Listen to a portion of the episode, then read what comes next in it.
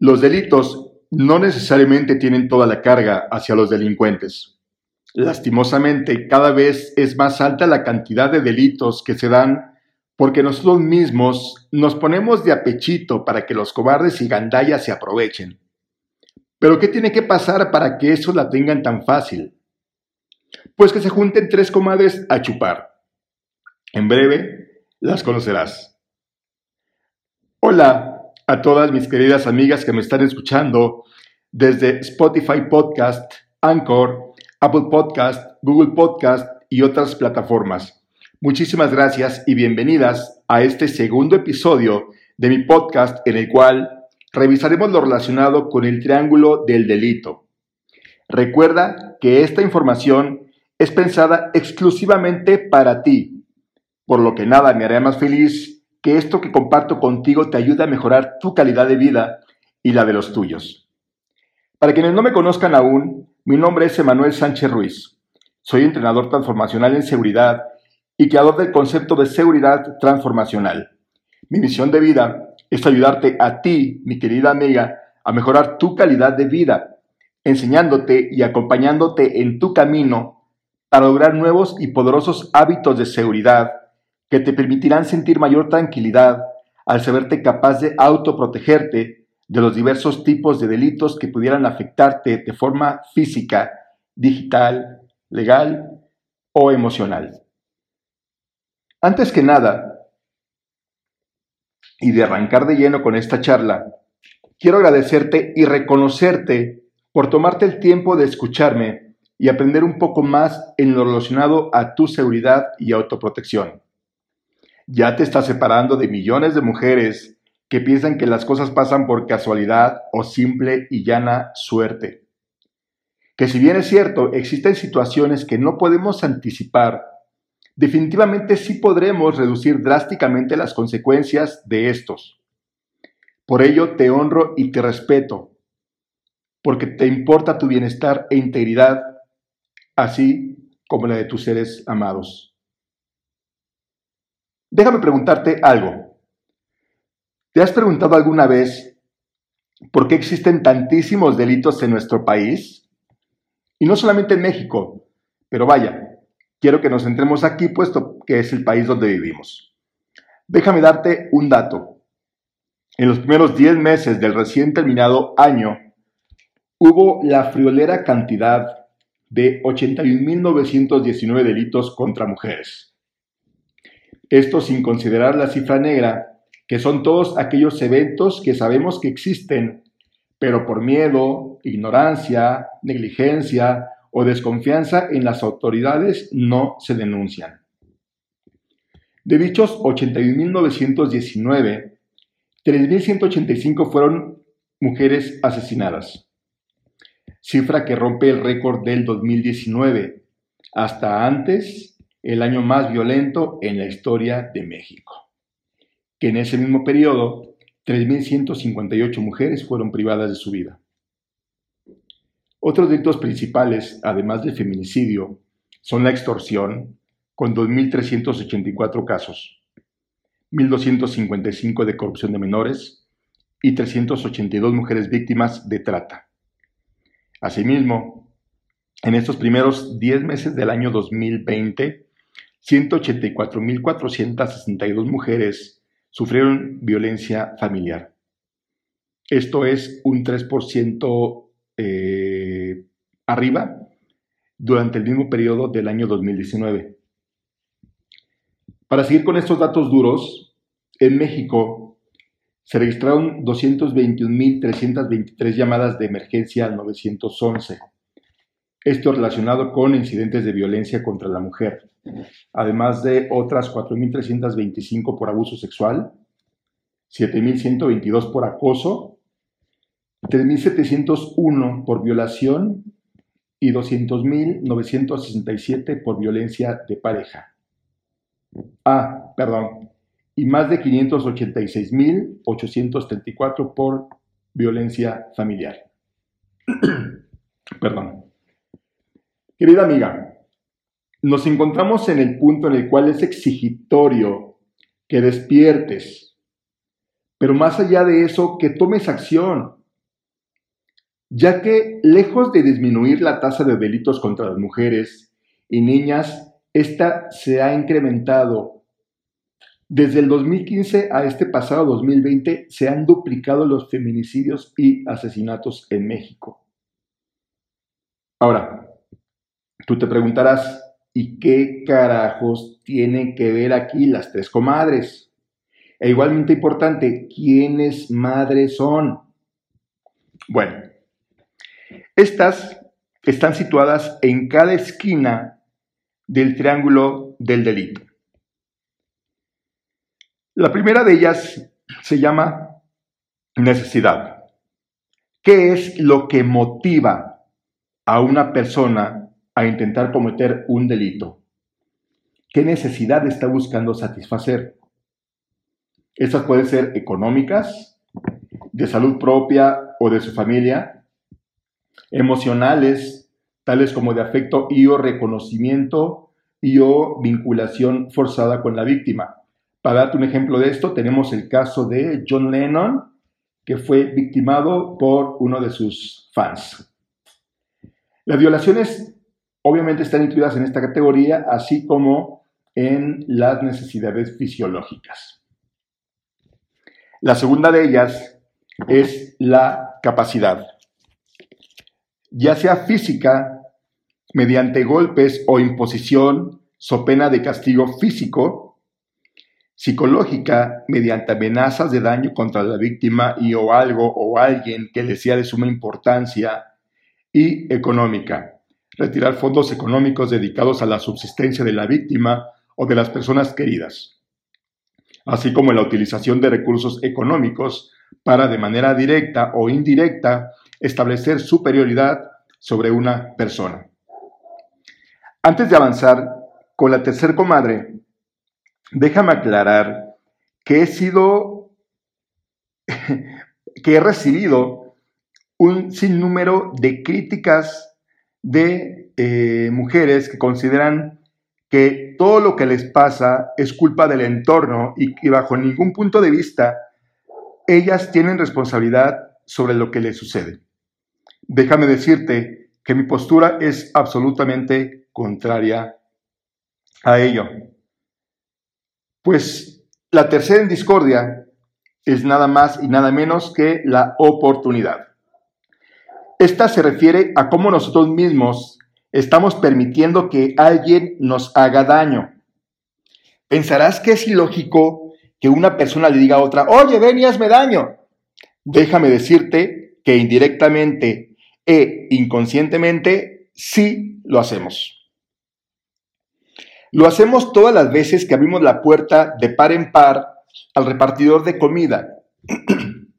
Perdón le pedimos al que nos sulte el garrafón de agua que por favor meta el garrafón hasta nuestra cocina.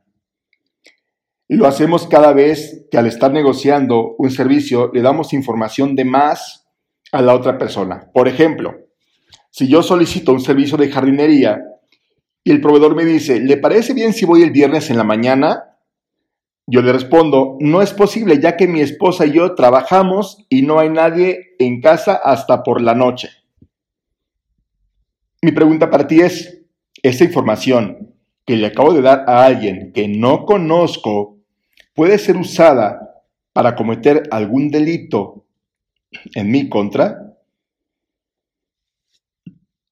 Tú me puedes garantizar que las compañías o establecimientos que entregan servicios y productos a domicilio y a quienes le abres la puerta de par en par han tenido alguna verificación de antecedentes no penales si estas personas tan amables que aparentemente son devotos e inofensivos servidores estuvieron presos por violación, acoso, robo a casa habitación, y ojo, no digo que todos sean malos, pero definitivamente no todos son buenos.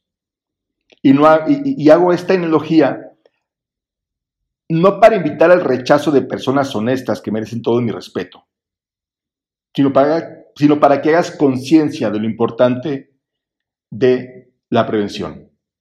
Te pongo otro ejemplo. ¿Cuántas personas tienes en Facebook que no conoces? ¿Cuántos perfiles detrás de una cara o cuerpo atractivo pueden ser falsos?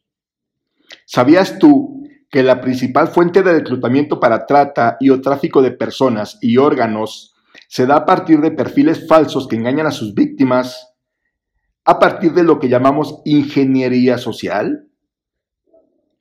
Esta ingeniería social es el arte de estudiarte, tus gustos en base a los pasatiempos, libros, programas que tú misma has seleccionado como información pública. Las fotos con tus hijos en tu casa o en su escuela, presumiendo un viaje, presumiendo una casa, presumiendo que estás en el cine VIP con tus amigas. Ojo, mi querida amiga, el llamado es únicamente hacerte ver que en muchas ocasiones somos nosotros mismos quienes estamos permitiendo que la delincuencia entre a nuestra vida. Por último, para cerrar este tema, déjame comentarte que de estas tres fulanas que acabamos de detallar, en un porcentaje del 100%, la necesidad tiene un peso de 10, la capacidad tiene un peso de 10 y la oportunidad, así como lo oyes bien, tiene un 80%. Es decir, que de cada 100 delitos, al menos en 80 de ellos, yo di alguna oportunidad. Ya sea en la falta de previsión y prevención, al no saber cómo identificar condiciones de riesgo en el entorno y o al no saber cómo protegerme a mí y a los míos ante inminentes ataques. Ahora, no quiero decir que todo esto sea tu culpa, que si te hacen algo haya sido toda la culpa tuya. No, y por favor, te ruego que no lo tomes por ese lado. Sin embargo, quiero que pongas mucha atención en las estadísticas que te acabo de compartir. La violencia sube y sube. ¿Verdad que te gustaría poder estar siempre para las personas que amas? ¿Verdad que te gustaría que jamás te pasara algo a ti o a tu pareja e hijos? Dime si no consideras sumamente importante que tú tengas los conocimientos y habilidades para reducir la oportunidad ya no en un 80%, sino a un 20% que esa oportunidad sea solo del 20%. Y si me va a tocar algo, pues resultó que es porque el delincuente traía un arma. O me tomó de sorpresa y no tuve la posibilidad de anticipar y tomar una decisión, pero ya solamente es el 20%. Si me va a tocar, pues es porque casi, casi no había manera en la que me pudiera escapar. Pero fíjate qué diferencia hay entre que yo dé un 20% de oportunidad a que dé un 80%. ¿Qué diferencia hay de que de cada 100 delitos, en 80 yo tuve algo de oportunidad a que de cada 100 delitos, solamente en 20 yo di algo de oportunidad? Es una grandísima, grandísima diferencia. Esto, mi querida amiga, es un grito desesperado para que tú tomes acción verdadera sobre tu seguridad y autoprotección no dejándolo en manos de otras personas, llámese autoridades, llámese el entorno, llámese religión, llámese política, llámese como lo quieras llamar.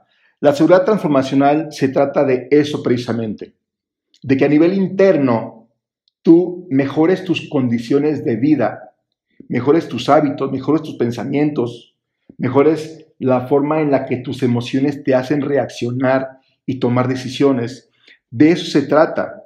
Y a, eso va este llamado. Yo te prometo que cuando tú comiences a entrenarte en tu seguridad y autoprotección, vas a lograr hacer esta conversión. Tú misma irás identificando diversas circunstancias en las cuales estás dando una oportunidad, así como aquellas en las cuales, en caso de que alguien quisiera y pudiera afectarte considerablemente, en respuesta a ello, tú puedas tomar decisiones más tajantes, determinantes, pero principalmente asertivas y acertadas. el ir a una reunión o no hacerlo ya no será como lanzar una moneda al aire, porque ya tú aprendes a medir los riesgos y las consecuencias de tus decisiones. Ya consideras muchos más elementos que hay en este entorno. Te aconsejo que ante cualquier eh, duda o disyuntiva que tengas, siempre te hagas las siete preguntas. ¿Quién? ¿Qué? ¿Cuándo? ¿Dónde? ¿Por qué? ¿Y para qué? Al hacerte esas preguntas, siempre planteate todos los escenarios posibles. ¿Qué tengo que hacer? ¿Qué tengo que ir a hacer? ¿Qué tengo que llevar? ¿Con quién voy a ir? ¿Con quién voy a regresar? ¿Con quién voy a compartir?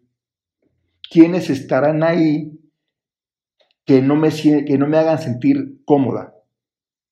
¿Dónde? El lugar, el entorno. Desde día, es de noche, ¿realmente tengo que ir? ¿Para qué voy a ir? O sea, todas estas preguntas tienes que hacerlas de manera eh, consciente y de manera eh, tajante. Porque mientras tú no te digas la verdad a ti misma y te pongas pretextos y te pongas eh, vacas o suavizantes, no vas a poder avanzar. Entonces, es importante que seas sumamente tajante contigo misma para que no vayas a caer en alguna situación de riesgo que lastimosamente eh, puede tener consecuencias muy graves. Entonces, ¿verdad que te gustaría sentirte así, empoderada, con la capacidad de anticipar, de prever, que tus radares estén encendidos, que sepas que vas a tomar decisiones asertivas, que tus emociones no te van a traicionar. Bueno, todo esto lo puedes hacer. Y es importante. Sin lugar a dudar, te va a hacer sentir una mujer más poderosa, con más confianza, con más certeza, tanto para ti misma como para tu familia, al saber que vas a estar bien. Vas a estar bien. Confía. Confía en que vas a estar bien. Siendo todo por este episodio número 2, en el cual ya sabes de qué se trata el triángulo del delito, me despido por esta ocasión recordándote que la pregunta importante aquí no se trata de si te va a pasar algo, porque es seguro que te va a pasar. Lo realmente importante es cuándo te va a pasar y las consecuencias que esto tendrá en tu vida y la de los tuyos, que en muchos casos son fatales. Te recuerdo que me puedes encontrar en Facebook e Instagram como Seguridad Femenina. Te espero. Muchas gracias por tu tiempo y hasta la próxima. Las quiero mucho.